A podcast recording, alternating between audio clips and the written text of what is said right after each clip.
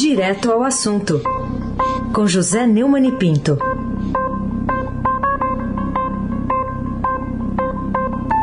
Neumani, bom dia.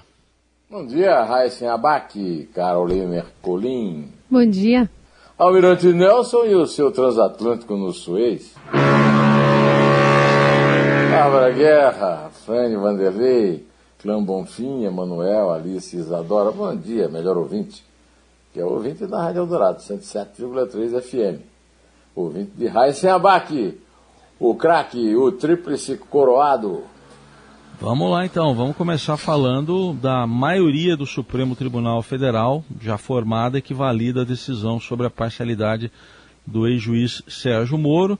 Ainda não terminou o julgamento, mas já tem essa maioria formada. O que, que você diz, Neumann, o impacto dessa decisão? É, somente dois defenderam o arquivamento da discussão que poderia levar livrar o Moro da controvérsia e blindar o trabalho do ex-juiz da 13ª Vara Federal de Curitiba. Né? A posição do plenário marca uma nova vitória de Lula no Supremo Tribunal Federal, impõe uma amarga derrota à Lava Jato e frustra o relator da operação, o Edson Fachin. É, segundo os repórteres que cobrem lá o Supremo, ele havia tentado uma manobra para esvaziar a discussão acalorada é, é, desculpe, para esvaziar a discussão sobre a conduta do Moro. A sessão foi interrompida, né?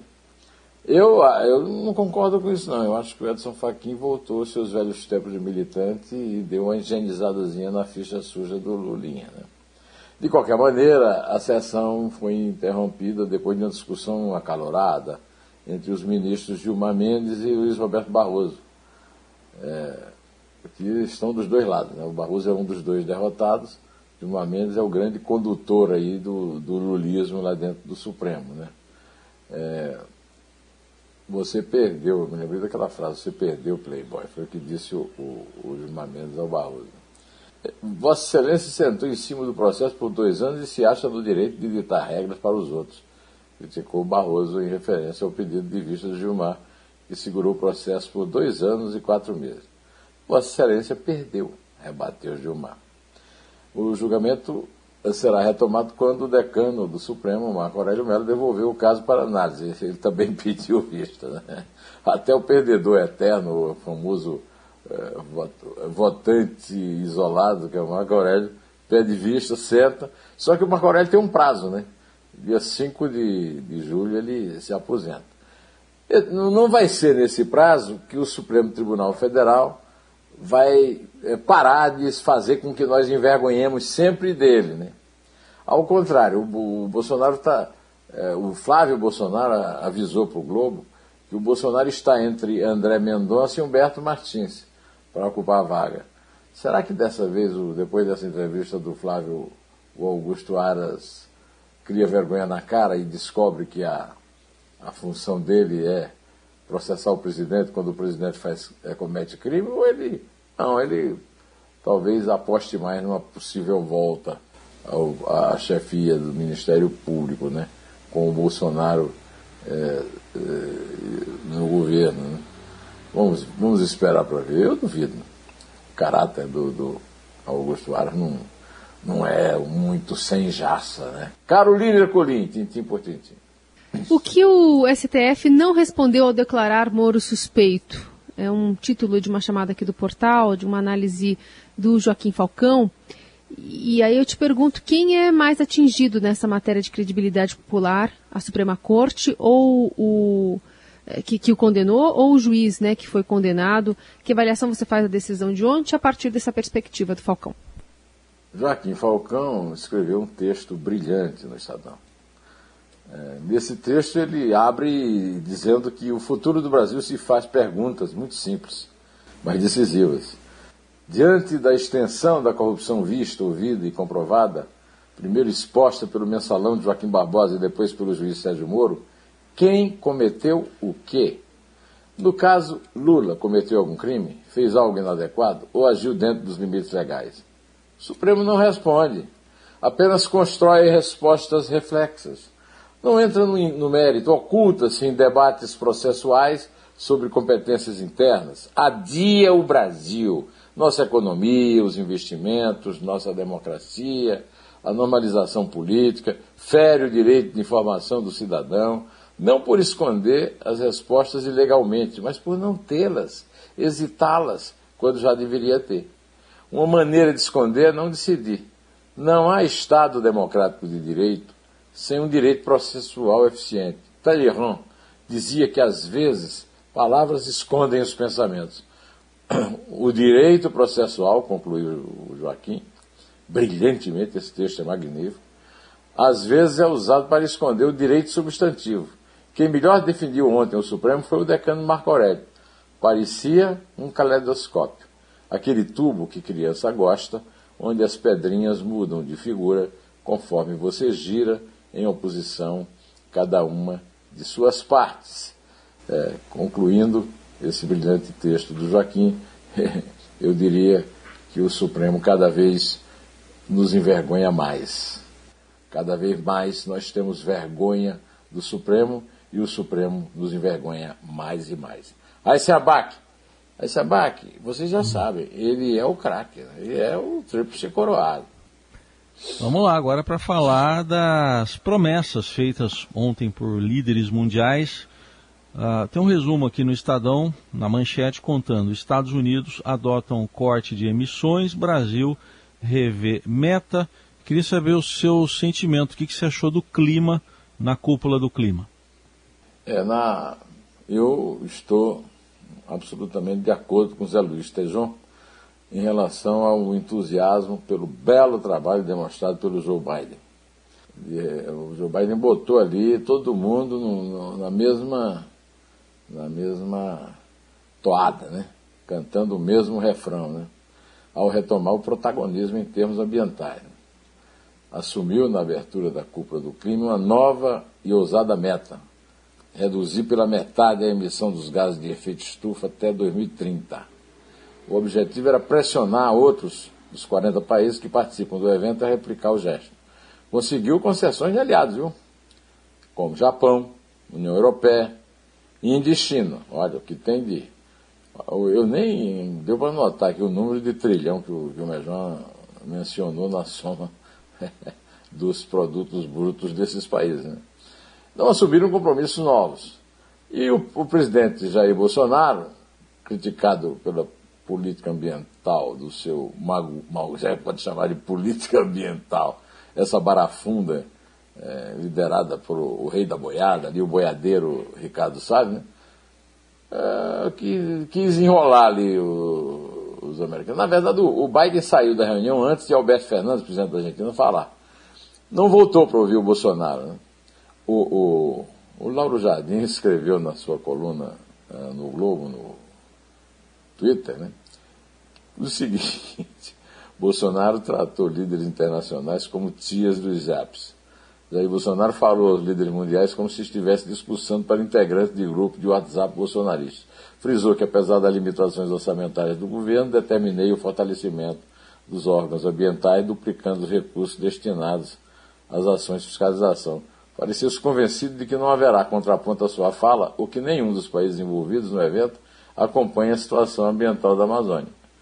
Ou seja, achou que o mundo que o isola por causa da política do meio ambiente e o desgoverno da pandemia é governado por ignorantes e idiotas como o governo do Brasil, o desgoverno do Brasil.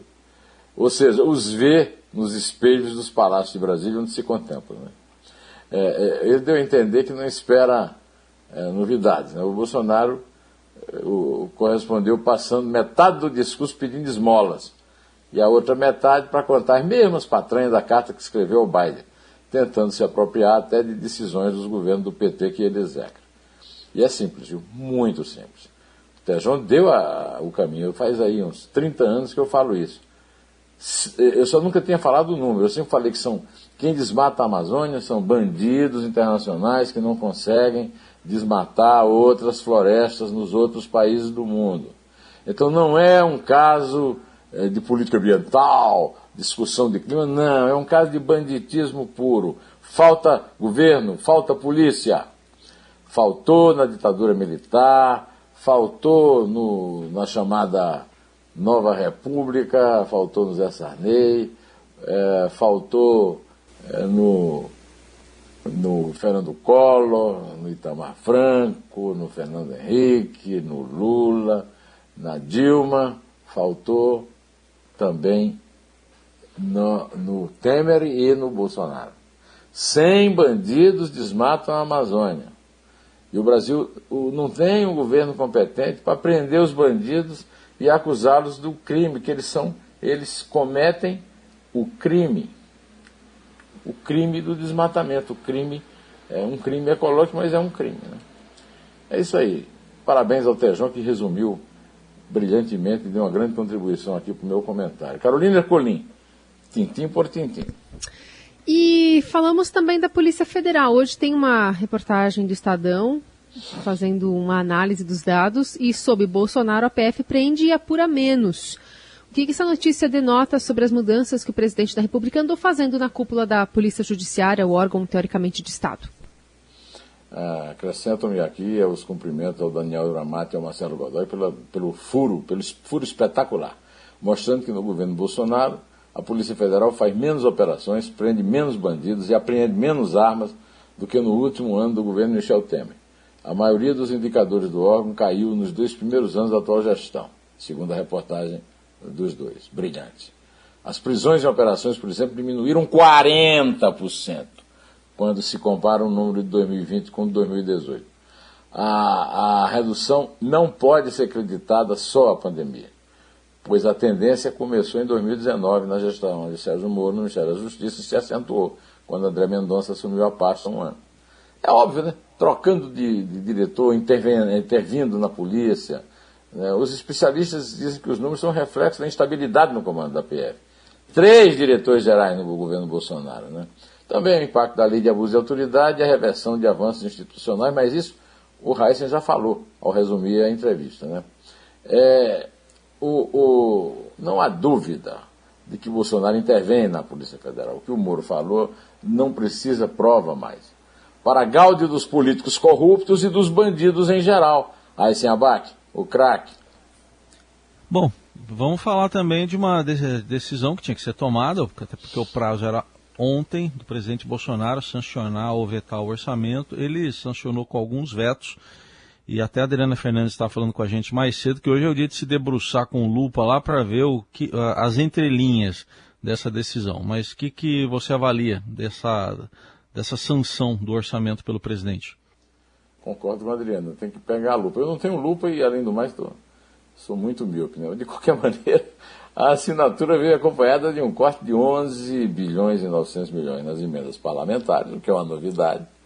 Vamos ver como é que o Centrão vai reagir a essa ousadia do Bolsonaro. E de 7 bilhões e 900 milhões nas despesas discricionárias não obrigatórias. Ainda bem que não cortaram as despesas obrigatórias como estavam prevendo fazer, né?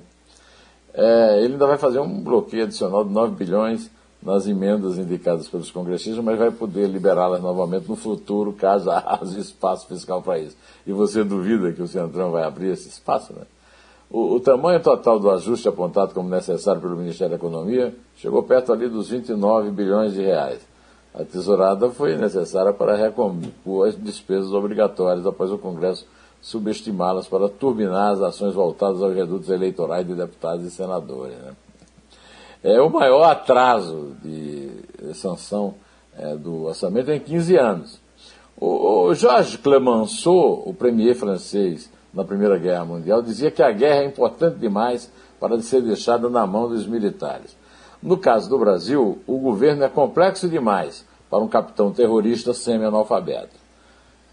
Carolina Ercoli, Tintin, Carolina Ercolim, tintim por tintim. O que concluiu o estudo da Universidade Norte-Americana de Michigan e da Fundação Getúlio Vargas sobre a responsabilidade do presidente Bolsonaro no combate à pandemia por aqui? Carolina, essa pergunta me dá a oportunidade né, de mandar o pessoal, o, ministro Marcelo Clidroga, leu o editorial, o primeiro editorial do Estadão hoje está brilhante, Mostrando não adianta ele ficar dando aula, reclamando do povo, se ele não fala para o chefe dele o que ele falou, né? Aquela história de que, olha, é preciso manter, o povo não está mantendo é, isolamento, não está usando máscara. Pelo amor de Deus, hein? Mas que cínico. Esse cara é muito cínico, né? Ele consegue ser pior do que o general Eduardo Pesadelo. A verdade é que eh, o Brasil tinha os mecanismos necessários para lidar de maneira exemplar com a pandemia, segundo um estudo conduzido por pesquisadores da Universidade de Michigan, nos Estados Unidos, e da Fundação Getúlio Vargas. Mas as escolhas do presidente Jair Bolsonaro transformaram o combate à Covid num fracasso mundial. Não se pode dizer que o combate à Covid seja um grande sucesso no mundo, mas no Brasil é o pior de todos. O estudo foi transformado num livro divulgado ontem, compilando análise de cerca de 60 pesquisadores sobre as políticas públicas de controle da pandemia adotadas por 30 países de todos os continentes. Os resultados mostram que países que performaram melhor durante o período analisado seguiram as orientações da Organização Mundial de Saúde e aliaram medidas de saúde a políticas sociais. Os autores ressaltam no estudo que o Brasil era classificado como o país da América Latina mais preparado para lidar com a emergência de saúde pública, segundo o sistema Global Health Security Index. Também contava com um sistema de vigilância em saúde bem desenvolvido e tinha um bom histórico com a epidemia, porque respondeu com eh, as emergências de AIDS, da hepatite C da influenza H1N1 com eficiência. Agora, o Brasil de Bolsonaro é párea do mundo, mas é nesse Brasil que nós temos que viver nesse fim de semana e tudo que eu tenho aqui é lhe desejar um bom fim de semana, um excelente fim de semana a todos os nossos ouvintes, a vocês aí. E começa esse fim de semana aí com a contagem que é aberta pela Carolina Ercolim. É três? É dois. É um. Inter. Vivemos em constante transformação e para ajudar as empresas a estarem conectadas com pessoas, nós criamos o Estadão Blue Studio, uma nova operação dedicada para criar soluções publicitárias inovadoras e orientadas à performance. O Estadão Blue Studio entrega projetos customizados, branded content, publicações e uma série de eventos consagrados pelo mercado. Não importa o tamanho do seu desafio, para nós sempre existe existe uma boa solução. Estadão Blue Studio, conteúdo de alta performance.